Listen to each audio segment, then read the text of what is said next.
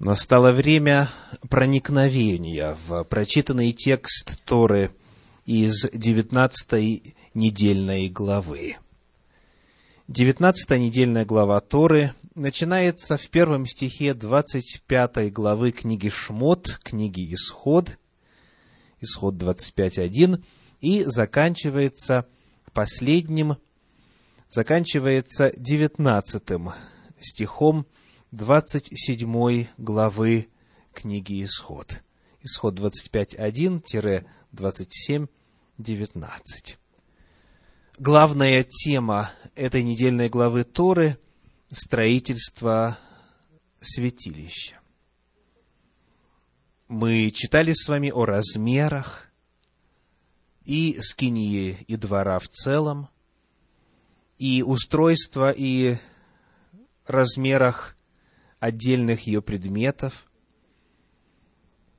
И этому в книге Исход, начиная с 25 главы, за исключением глав, описывающих отступление в результате изготовления золотого тельца, теме святилища посвящена вся остальная часть книги Исход. С 25 главы и до конца, до 40. Если Тора так много места уделила этой теме, она должна представлять для нас большую значимость. Это должно быть что-то важное. И сегодня мы начинаем с вами в этом цикле изучения Торы попытки постижения значимости, важности святилища и всех его законов. Сегодня мы постараемся ответить на следующий вопрос. Что увидел Моисей на горе? Что увидел Моисей на горе? О том, что он нечто увидел, говорят в нашей недельной главе Торы следующие отрывки. Книга Исход, 25 глава, стихи 8 и 9. Исход, 25 глава, стихи 8 и 9. «И устроят они мне святилище, и буду обитать посреди их. Все, как я показываю тебе, и образец скинии, и образец всех сосудов ее, так и сделайте». В этой же 25 главе читаем 40 стих. «Смотри, сделай их, по тому образцу, который показан тебе на горе. Далее 26 глава, стих 30, исход 26, 30. «И поставь скинию по образцу, который показан тебе на горе». Далее 27 глава, стих 8, исход 27, 8. «Сделай его пустой внутри, как показано тебе на горе, так пусть сделают. И, наконец, из книги «Числа», 8 глава, 4 стих, числа 8, 4, еще одно место в Торе.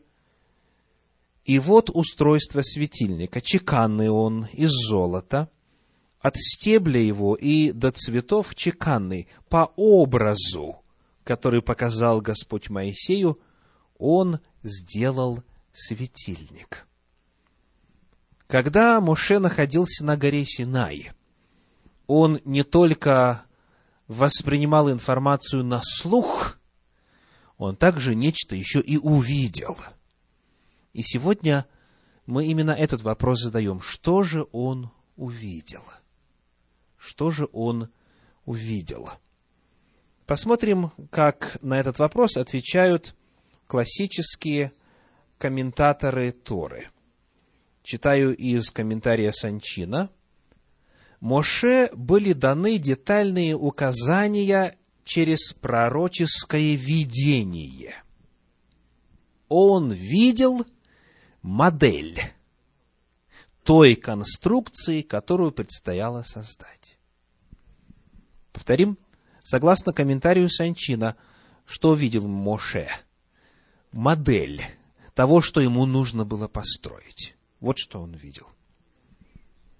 Талмуде, в разделе Бава Батра, 29 параграф, часть первая, сказано, Раби Йосе бен Раби Егуда говорил, Моше был озадачен, думая, как построить ковчег, стол и минору.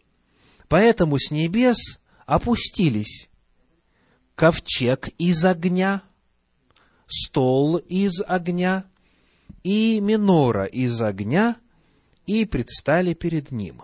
Маше увидел эти образы и повторил их. Поэтому говорится, сделай все в соответствии с теми образами предметов в нем, которые показываю тебе. Согласно этому разделу Талмуда, Моше увидел, как должно выглядеть то, что он должен был изготовить. Всевышний ему показал это визуально.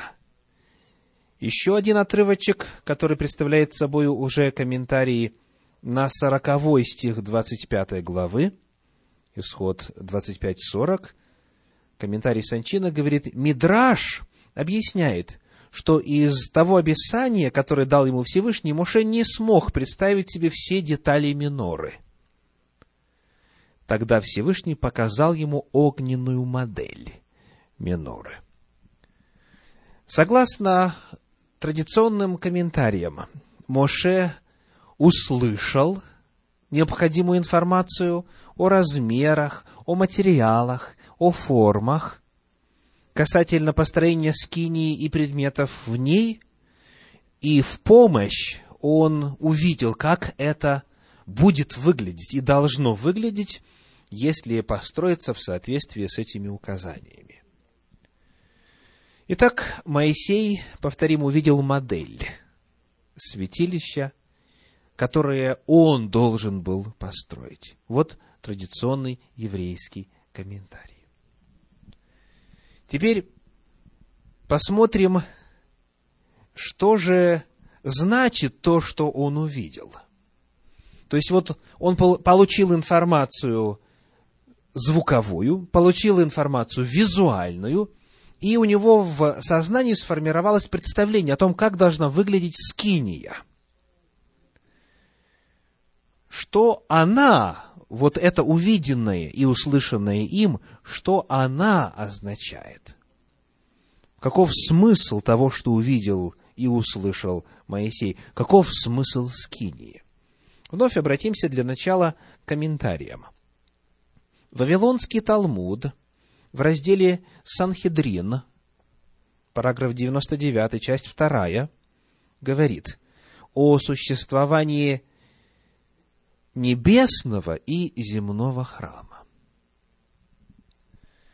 Вавилонский Талмуд намекает, что есть связь между храмом или святилищем, который Моисей должен был построить, и небесным храмом. Есть храм на небе, говорит раздел Санхедрин. Еще один документ иудаизма – Мидраш Раба – Мидраш на книгу числа говорит, расположение земного святилища соответствует расположению небесного святилища. Или, говоря по-другому, устройство, план земного святилища соответствует плану небесного святилища.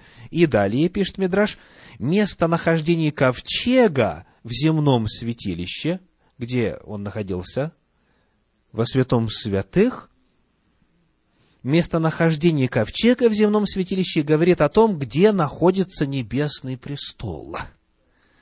Ковчег, где слава Господня Шахина являлась между херувимами, указывает о месте, где находится небесный Божий престол.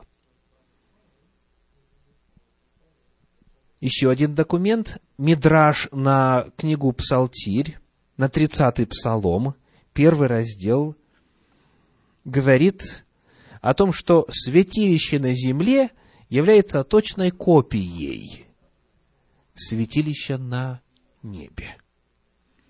Согласно этим комментариям, то, что Моисей услышал, и то, что Моисей увидел, представляет собою рассказ об устройстве небесного святилища. То есть Моисею не было показано небесное святилище, ему было показано, как строить земное. Но то, что ему было показано, представляет собою рассказ о небесном. Повторюсь, что пишет Мидраш Раба на книгу «Числа», расположение земного святилища соответствует расположению небесного святилища, и местонахождение ковчега в земном святилище говорит о том, где находится небесный престол. Смотря на то, что получается в результате выполнения инструкций по постройке земного святилища, мы можем знать, как выглядит небесное. И удивительным образом именно об этом позже мы читаем в апостольских писаниях. Не только в Торе, не только в пророческих, но и в апостольских писаниях. Послание к евреям, 8 глава, первые пять стихов. Евреям, 8 глава, первые пять стихов. Главное же в том, о чем говорим, есть то. Мы имеем такого первосвященника, который воссел одесную престола величия на небесах, и есть священодействователь святилища из скинии истинной, которую воздвиг Господь, а не человек. Восьмая глава, послание к евреям, первые пять стихов. Делаем паузу в чтении. Мы находим, во-первых, что? Что согласно заявлению апостола, на небе есть подлинная, подлинная скиния и святилище. Святилище и скиния истинная, которую воздвиг Господь, а не человек. Вот это то, что находится в небесах. И дальше, говоря о служениях в земном святилище, апостол пишет, которые служат образу и тени небесного. Как сказано было Моисею, когда он приступал к совершению скинии, «Смотри, сказано, сделай все по образу, показанному тебе на горе». То, что думали апостолы в отношении связи между скинией Моисея и небесной скинией, небесным храмом, полностью соответствует традиционному мнению в иудаизме. То, что мы можем увидеть в постройке 15 века до нашей эры, в постройке времен Моисея, это рассказ об устройстве и о функциях, и о служении в небесном храме, в небесном святилище. Мы постепенно с вами подходим к осознанию ответа на вопрос, почему Бог столько много глав в книге Исход посвятил описанию святилища. Это, оказывается, не просто вопрос интересный для евреев с точки зрения их истории. Это не просто вопрос культуры и религиозного наследия иудейского народа. Истина здесь намного масштабнее это рассказ о небесной реальности. Бог в этих главах, с 25 по 40 главы книги Исход, рассказывает нам о небесном храме, о том, каков он. Потому, чтобы знать, каково устройство и служение в небесном святилище, мы должны исследовать и внимательно изучать все, что Господь рассказал и показал Моше. Теперь следующий вопрос. Вот перед нами земное святилище со своими размерами, цветом, материалами, предметами в нем.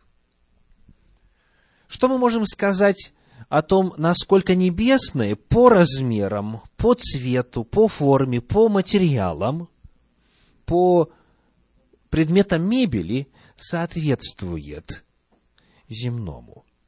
Ну, вот что имеется в виду. Кто из вас знает, сколько в метрах длина, ширина и высота скинии? Скинии Моисея. Длина скинии, длина святилища 15 метров, ширина 5, высота 5. 15, длина, ширина 5, высота 5. Вот представьте себе размеры. Это много? 5 на 10 на 5. Меньше, говорят, меньше, чем комната, в которой мы находимся, что касается длины и ширины. Можете себе представить вот такое небесное святилище? Такое малюсенькое помещение. Ну, а почему бы нет? Если это, как говорят многие, копия, многие добавляют точная копия, то предполагается, что и размеры соответствуют. Если Бог захотел нам оставить рассказ о том, каково это небесное святилище, то почему бы размеры не соответствовали тоже, да? Давайте попытаемся выяснить, не умоляем ли мы Бога, в чем нас некоторые обвиняют, когда слышат о вере в реальность небесного святилища. О вере в реальность, которая засвидетельствована на страницах Священного Писания, о чем мы только что прочитали. Есть скиния, которую воздвиг Господь. И по образу этой скинии была построена земная. Не находится ли Господь в маленьком замкнутом пространстве, там, в небесных просторах? Давайте посмотрим ответ на этот вопрос исходя из сравнения скинии, которую построил Моисей, и храма, который позже построил Соломон. Скиния служила нуждам верующих на протяжении пяти веков. А вот в X веке до нашей эры Соломон начал строить храм. В 966 году до нашей эры. 966 года нашей эры. И вот когда мы смотрим, а, как выглядит этот храм в сравнении с тем, как Господь повелел построить скинию, мы находим следующее. Я приглашаю вас посмотреть в первую очередь на размеры. Размеры строения самого, размеры конструкции, размеры конструкции. По поводу скинии вы уже помните, 15 длина, 5 ширина и 5 высота. Кстати, эти данные вы найдете в 26 главе книги Исход, в нашей недельной главе, 26 глава книги Исход, стихи с 15 по 23. Но для того, чтобы быть в состоянии вывести эти размеры, необходимо вот что сделать. Подсчитать количество балок, досок, которые использовались для строительства скинии – и умножить их на ширину каждой доски. То есть там указано, сколько досок в одной стене, сколько в другой и так далее. И вы просто это все дело подсчитываете и получаете вот такие размеры. 26 глава, стихи с 15 по 23. А вот что сказано о размерах храма, который Соломон построил. Третья книга царств, шестая глава, второй стих. Третья царств, шесть, два храм, который построил царь Соломон Господу, длиною был в шестьдесят локтей, шириною в двадцать и вышиною в тридцать локтей. Итак, считаем. Локоть – это приблизительно полметра, 50 сантиметров. Длина в 60 локтей дает 30 метров. Ширина в 20 локтей дает 10 метров, и вышина в 30 локтей дает 15 метров. Есть различия, правда? Он больше, он больше, и несколько изменены пропорции. Посмотрим на размер херувимов в скинии Моисея и в храме Соломона. Книга Исход, 25 глава, стихи с 17 по 20. Исход, 25 глава, стихи с 17 по 20. Сделай также крышку из чистого золота. Длина ее два локтя с половиною, а ширина ее полтора локтя. И сделай из золота двух херувимов, чеканной работы сделай их на обоих концах крышки. Сделай одного херувима с одного края, а другого херувима с другого края. Выдавшимися из крышки сделайте херувимов на обоих краях ее. И будут херувимы с распростертыми вверх крыльями, покрывая крыльями своими крышку, а лицами своими будут друг к другу. К крышке будут лица херувимов. Итак, херувимы были частью крышки ковчега. И ее размеры таковы. Длина два локтя с половиной, то есть метр двадцать пять длина, и ширина ее полтора локтя, 75 сантиметров. Метр двадцать пять на семьдесят пять. Это размеры крышки. С двух концов херувимы. То есть можно приблизительно представить размер этих херувимов, исходя из размера крышки, потому что они должны были покрывать ее крыльями. То есть Размеры довольно скромные. Теперь посмотрим на размеры херувимов в храме Соломона.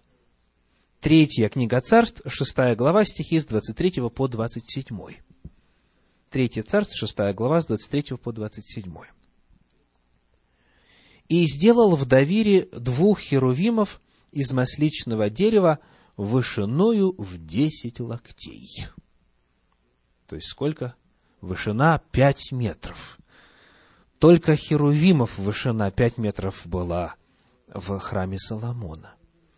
Одно крыло Херувима было в пять локтей, одно крыло два с половиной метра, и другое крыло Херувима в пять локтей. Десять локтей было от одного конца крыльев его до другого конца крыльев его. Вот такая скульптура –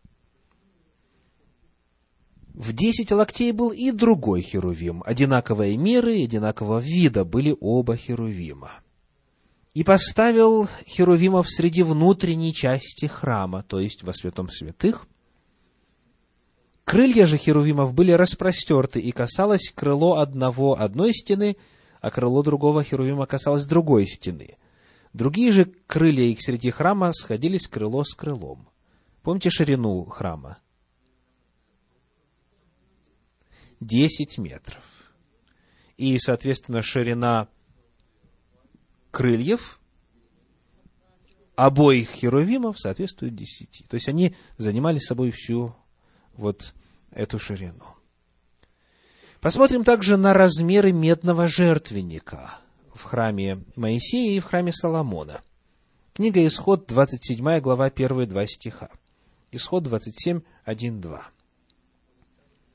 и сделай жертвенник из дерева сетим длиною пяти локтей и шириною пяти локтей, так, чтобы он был четыреугольный и вышиною трех локтей.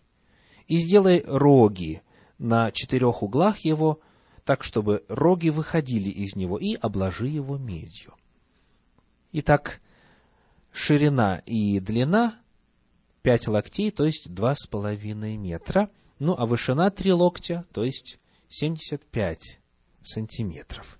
Посмотрим теперь на размеры жертвенника в храме Соломона. Вторая книга Паралипоменон, 4 глава, 1 стих. Вторая Паралипоменон, 4.1. «И сделал медный жертвенник, двадцать локтей длина его, и двадцать локтей ширина его, и десять локтей вышина его. Итак, 20 локтей длина, 10 метров, ширина такая же и высота 10 локтей, 5 метров. Вот это жертвенник, да? Когда мы сравниваем размеры самого помещения и предметов, связанных со святилищем, внутри него находящихся и снаружи, между тем, как оно было дано Моисею изначально, и тем, как построил Соломон, мы видим разницу, разительную, существенную разницу. Разница касается также и количества предметов в этих двух святилищах. Посмотрим на умывальницу. Количество предметов. В книге Исход, в 30 главе, стихи 17 и 18. Исход, 30 глава, стихи 17 и 18. «И сказал Господь Моисею, говоря, «Сделай умывальник медный для омовения, и подножие его медное, и поставь его между скинию собрания и между жертвенником, и налей в него воды». Итак, был один умывальник. Теперь смотрим на храм Соломона, третья книга царств, седьмая глава, 38 стих. Третье царство, 7, 38. «И сделал десять медных умывальниц». Каждая умывальница вмещала 40 батов, каждая умывальница была в четыре локтя, каждая умывальница стояла на одной из десяти подстав. Итак, один, десять. Смотрим на минору. Сколько было семисвешников во святилище? Один. Смотрим на храм Соломона. Вторая книга Царств, 4 глава, 7 стих. «И сделал десять золотых светильников, как им быть надлежало, и поставил в храме пять по правую сторону и пять по левую. Вторая Паралипоменон, 4 глава, 7 стих. Раз помещений больше, света нужно больше. Посмотрим на стол для хлебов предложения. Сколько было столов во святилище Моисея? Один. Читаем о храме Соломона, вторая Паралипоменон, 4 глава, 8 стих. Вторая Паралипоменон, 4, 8 и сделал десять столов, и поставил в храме пять по правую сторону и пять по левую, и сделал сто золотых чаш. Когда мы смотрим на количество предметов в этих двух святилищах, мы тоже видим разницу. Ну и, наконец, говоря о сравнении между святилищем Моисея и храмом Соломона, посмотрим также и на форму и внешний вид предметов. Упомянем только один для сравнения. В книге «Исход» в 30 главе, в стихе 17 и 18 описывается умывальница. Мы уже читали о том, где она должна стоять. И вот на том самом месте, когда был построен храм Соломон, оказалось вот что – Третья книга царств, седьмая глава, стихи с 23 по 26. Третья царств, седьмая глава, с 23 по 26. «И сделал литое из меди море, от края его до края его десять локтей, совсем круглое, вышиною в пять локтей, и снурок в тридцать локтей обнимал его кругом Подобие огурцов под краями его окружали его по десяти на локоть, окружали море со всех сторон в два ряда. Подобие огурцов были вылиты с ним одним литьем. Оно стояло на двенадцати валах. Три глядели к северу, три глядели к западу, три глядели к югу и три глядели к востоку. Море лежало на них, а зады их обращены были внутрь, под него — Толщиною оно было в ладонь, и края его, сделанные подобно краям чаши, походили на распустившуюся лилию. Оно вмещало две тысячи батов. Есть отличие? Умывальница и море. И внешний вид, и размеры, все отличается, но функция остается та же.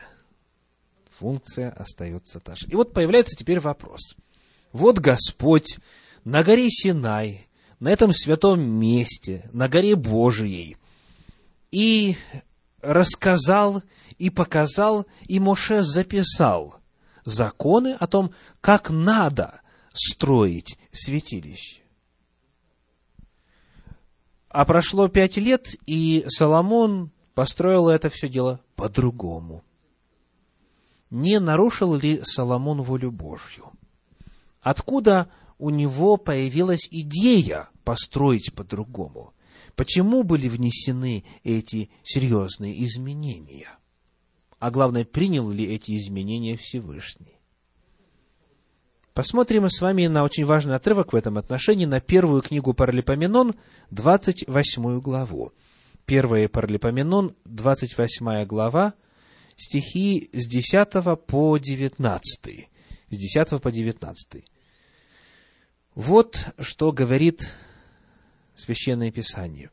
«Смотри же, когда Господь избрал тебя построить дом для святилища, будь тверд и делай».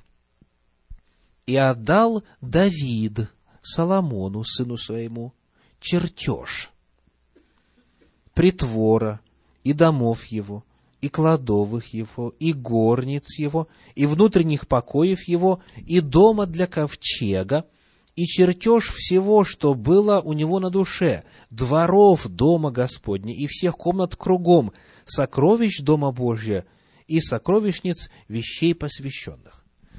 Давид перед смертью передает Соломону чертежи. И вот все, что здесь названо, это чертежи именно храма Господня и всех подсобных помещений – и двора, и предметов, и всего, что нужно было построить. То есть Соломон в этом смысле сам ничего не изобретал. Он делал по полученным от отца чертежам. Но теперь вопрос, а у Давида откуда эти чертежи появились? В этом же отрывочке, в 28 главе первой книги Паралипоменон, в стихах с 10 по 13, я читаю последний девятнадцатый стих. Девятнадцатый стих. «Все сие в письмени от Господа говорил Давид, как он вразумил меня на все дела постройки». Так каков ответ на вопрос, откуда Давид это получил? От Господа он письменно передал Соломону то, что Господь повелел Давиду сделать. Подобно тому, как однажды Моисей получил от Господа на горе Синай точные инструкции о том, как построить скинию в пустыне, точно таким же образом, спустя пять веков, Давид получил от Господа уже другие чертежи, уже другие инструкции – Соответственно, у нас не может быть какого-то подозрения в отношении самодеятельности Давида или Соломона. И скинию Моисея и храм Соломона повелел построить Господь и дал для этого чертежи. Потому вывод. Храм Соломона отличался размерами, материалами, количеством предметов, но сохранял единое устройство и единую функциональность. И там, и там было святое святое святых, и там, и там был ковчег завета, и там, и там был жертвенник курения, и там, и там был жертвенник для всесожжения, и так далее. То есть, все, что необходимо было для совершения идентичного служения в храме – было обеспечено. Вопрос размеров, таким образом, совершенно определенно является непринципиальным. И мы таким образом ответили с вами на вопрос, с каким храмом нам нужно ассоциировать небесное святилище. С храмом Моисея или Соломона, или с храмом, который позже был, был построен Зарававелем, или с тем храмом, который показан был во время Вавилонского плена в качестве чертежа для строительства храма пророку Божию Иезекиилю, или с тем храмом, который позже расширил и расстроил и украсил Ирод Великий во времена служения Иешуа на земле – С каким храмом нужно ассоциировать небесный храм? Священное Писание открывает нам, что небесный храм не должен ассоциироваться с размерами или материалами, или количеством предметов. Коль скоро Господь дал и одно, и второе, и третье откровение, и все эти откровения рассказывают о небесном храме, это говорит нам о том, что в этих земных сооружениях показан принцип, показана общая схема, показано единое служение. Храм Божий на небе, конечно же, превосходит все, даже самые смелые наши представления. Место, где Господь восседает, где находится ковчег Завета, где находится Его престол, способно вместить, как говорит Слово Божие, тьмы тем и тысячи тысяч. Это по земным меркам невообразимое пространство. И слава и великолепие этого храма не поддается, не поддается воображению. Но это не самое главное. Самое главное, что нам важно помнить, это то, о чем мы прочитали в восьмой главе послания к евреям – в пятом стихе. Сказано, которые служат образу и тени небесного. Главное, это не архитектура или убранство, как бы величественно это ни выглядело. Главное, это то, что происходит в этом помещении. Можно построить величественное сооружение, и Бога там не будет и ничего спасительного там происходить не будет. Можно собираться в скромном помещении, где Господь будет служить, где Господь будет являть свою благость и посылать благословение приходящим на поклонение к Нему. У нас с вами есть уникальная возможность, читая книгу Исход, книгу Шмот, познавать Божьи пути, познавать, как Бог служит – познавать, как Он спасает людей, как Он избавляет их от грехов. Это рассказ Бога о плане спасения. Это рассказ Всевышнего о том, как Он относится к нам и как Он намеревается завершить историю греха на земле. Для того, чтобы нам знать о небесном святилище, Бог повелел построить святилище на земле. Оно не является точной копией. Оно является тенью, образом, отображением главного принципа устройства. Но что было всегда неизменным и в скинии Моисея, и в храме Соломона, и в храме Зарававеля, это служение.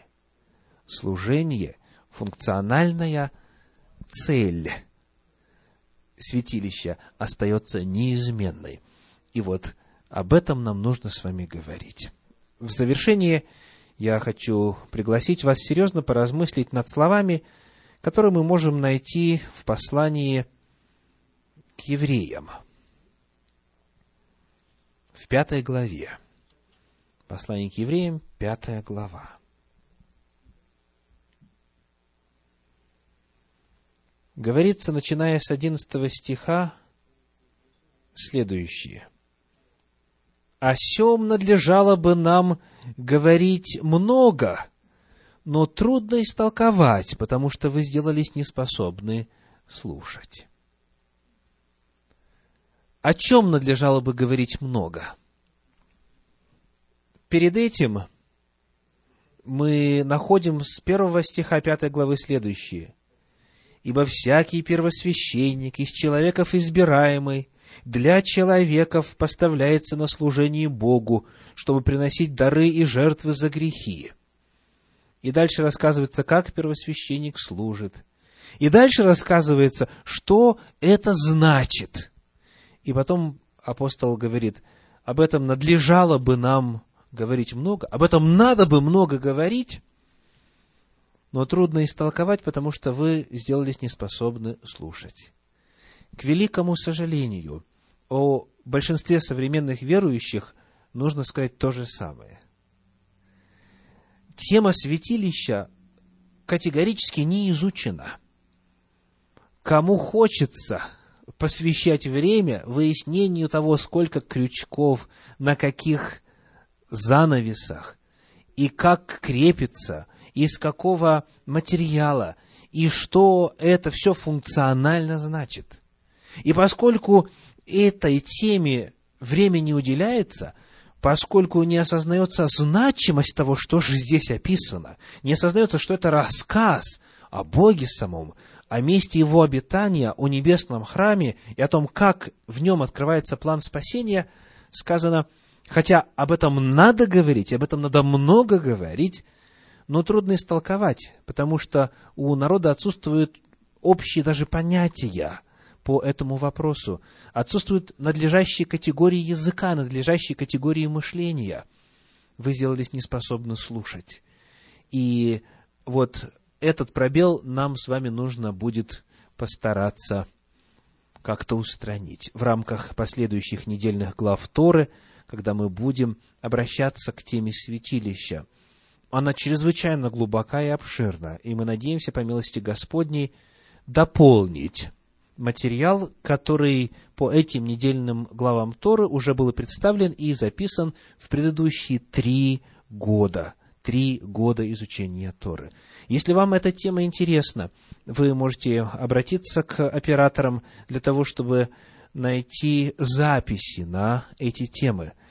Когда мы подходим к теме святилища, мы всегда раскрываем какой-то новый элемент, какую-то новую важную истину. И также, если желаете, есть запись цикла проповеди, которая называется «Значение небесного святилища в духовном опыте». Это девять проповедей о значимости, практической значимости служения небесного святилища. Приглашаю вас изучать эту тему, приглашаю вас исследовать ее, зная и понимая, насколько она важна. И да благословит вас Господь. Аминь.